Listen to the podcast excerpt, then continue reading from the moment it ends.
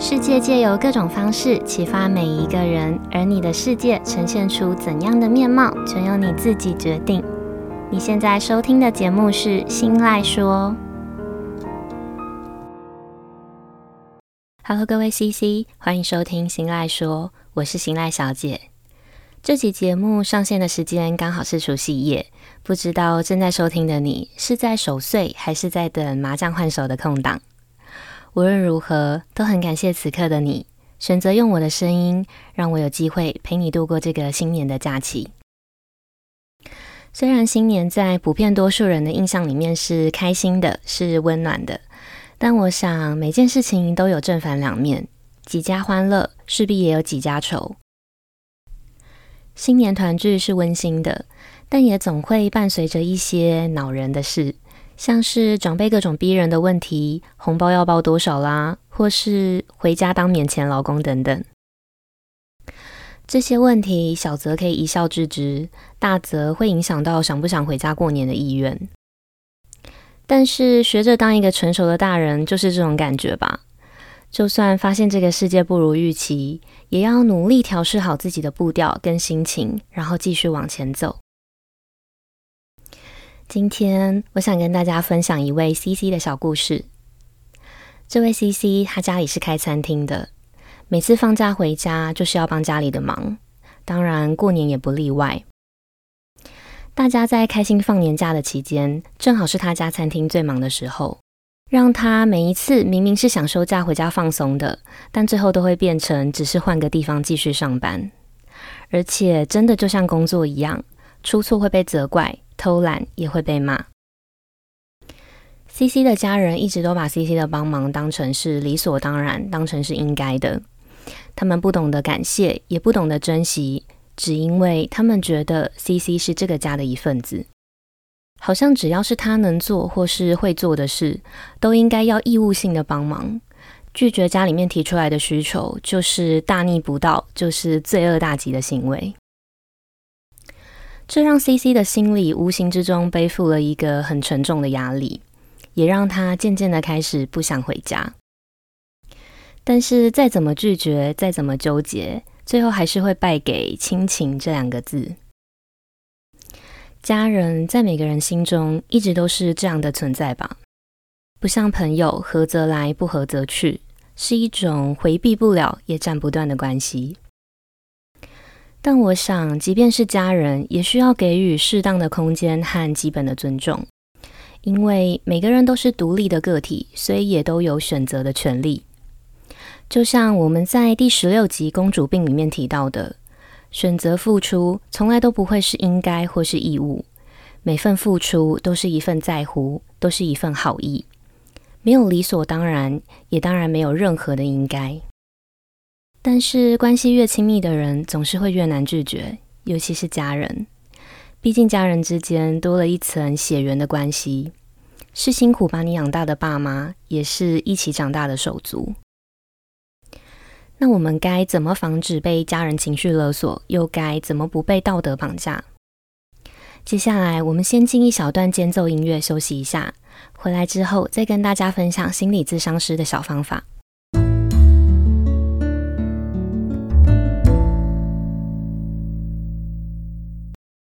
怎么防止被家人情绪勒索、被家人道德绑架？在有了刚刚提到的每个人都是独立的个体，所以也都有选择的权利的这个基础的心态之后，接下来我想分享的是，他是个作者，同样也是心理咨商师的周木姿咨商师，他在他的著作《情绪勒索》这本书里面提到的方法。方法的口诀是停、看、应，这个应是回应的应。停呢，就是停止对话，离开现场。如果是在发生争执的当下，或是对方刻意的营造出一个要你马上答应的气氛，那我们可以先停止这段对话，然后离开现场。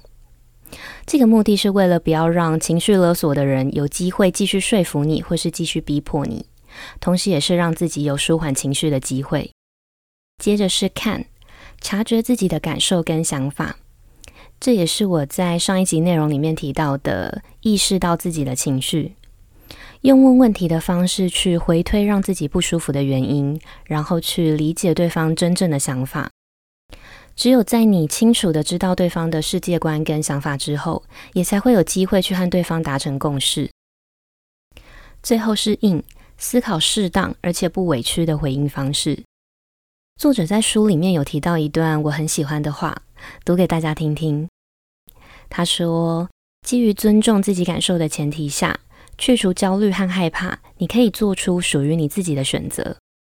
我想，正是因为每个人都是独立的个体，最终需要对你的生活负责的人是你自己，也只有你自己。所以，对不想去的场合或是不想做的事，哪怕只有一点点的反感，我们都要尊重自己的主观意识。如果这场聚会你去了之后会让自己不开心，勉强自己做不想做的事也会让自己觉得委屈，那干嘛去又干嘛做？只是在浪费时间又消磨自己啊！你必须先尊重自己的感受，尊重自己的每一个选择，先尊重自己，别人也才会尊重你。尊重这件事情让我联想到一个日常的小故事。前一些日子我买了健身房的教练课。有一次，我上课前不小心工作到太投入，然后忘记时间，一直到教练打给我，我才想起来要上课。不过幸好我离健身房蛮近的，所以一直迟到了大概十五分钟。有上过重训课的人应该不陌生，通常一堂教练课的时间大概是六十分钟，所以迟到了十五分钟也等于四分之一的时间去了。但我当时心想是自己的疏忽，只能当做教训。所以也没有跟教练多说什么，但是没有想到教练居然帮我补上了这十五分钟的课。后来在聊天的过程中，教练跟我说：“你平常都很准时，我觉得这次真的是不小心，刚好后面没课，我就补给你。但如果是惯性迟到的学生，就算后面没课，我也不会补，因为会惯性代表他不尊重我的时间，那我也不需要尊重他的。”教练的这段话让我印象蛮深刻的，所以我想，当我们在面对不懂尊重的人的时候，我们都要学着抽离自己的善良，拿出勇气拒绝。无论对方有再多立场，使出再多情绪勒索的招数，只要自己不能接受或是不能忍受，就要诚实的说出来，因为一个巴掌永远是拍不响的，只有在你说不的时候，勒索才能真正的停止。蔡康永曾经说过：“人生本来就会，甚至是就该被勒索，所以重点不是你是不是遭遇了勒索，而是你怎么恰如其分的回应勒索。无论如何，我们都有选择的权利，我们都是自己人生的主人。那就算没办法当下立即斩断，立刻说不，也要帮自己去拟定一个阶段性的改变目标。”下一次，如果再碰到同样的状况，我们要有意识的选择，该不该再满足别人的需求。最后，我想说的是，血缘关系终究是没有办法随便割舍的。我们没办法选择谁来当我们的家人，所以一旦家人的这个关系成立了，彼此也很难不受对方影响。但至少我们可以保持距离，这个距离指的不只是实体的距离，更是心理上的距离。也许还是不可避免的需要见面，但至少你可以选择减少见面的次数，减少他们对你的情绪、你的心理层面的负面影响。我曾经读过一篇关于家庭理论的文章，文章里面提到，子女和父母之间居住的理想状态是保持一碗汤的距离，意思是你既拥有自己的空间，又不失亲密的距离。从家里端一碗热汤送到父母或是子女面前的时候，这碗汤的温度不冷不热，刚刚好。我觉得和任何家人之间心理的距离也是一样的，要随时保持着一碗汤的距离，有适当的界限跟距离，才不会让家人得寸进尺。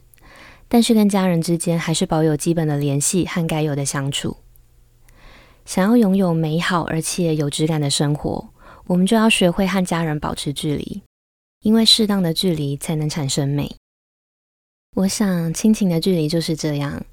我还想爱你，为了不让自己讨厌你，所以必须和你保持距离。以上就是今天日常这件小事想分享的内容。有一点沉重，也有一点难过。但我想，这势必是每个成年人都必须经历过的成长痛。不知道有没有让听完之后的你也产生一点点的共鸣？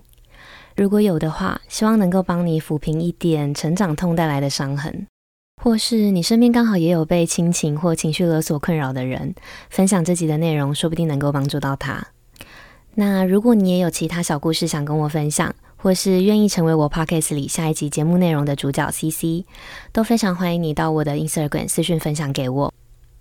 我的账号是 Miss 点 Isoland，M I S S 点 I S O L A N D。日常这件小事这个系列，接下来也会持续的借由生活中的大小事或各种故事，来分享我的观点跟想法，希望能够透过节目的分享，激起每个人心中反思以及成长的力量。如果你也喜欢我分享的内容，希望你能够把这份支持化作实际行动，到新赖说的 Apple Podcast 节目上评价五颗星，跟留下想对我说的话。或是帮我把这个节目分享出去，你的每一个小小的举动都有可能无形之中带给别人帮助，或者是让这个节目被更多人听见。当然，也会成为我继续录制优质内容的动力。最后，不免俗的还是要说，我故事里曾经的每位 CC，还有我的听众们，谢谢你们，也祝你们新年快乐。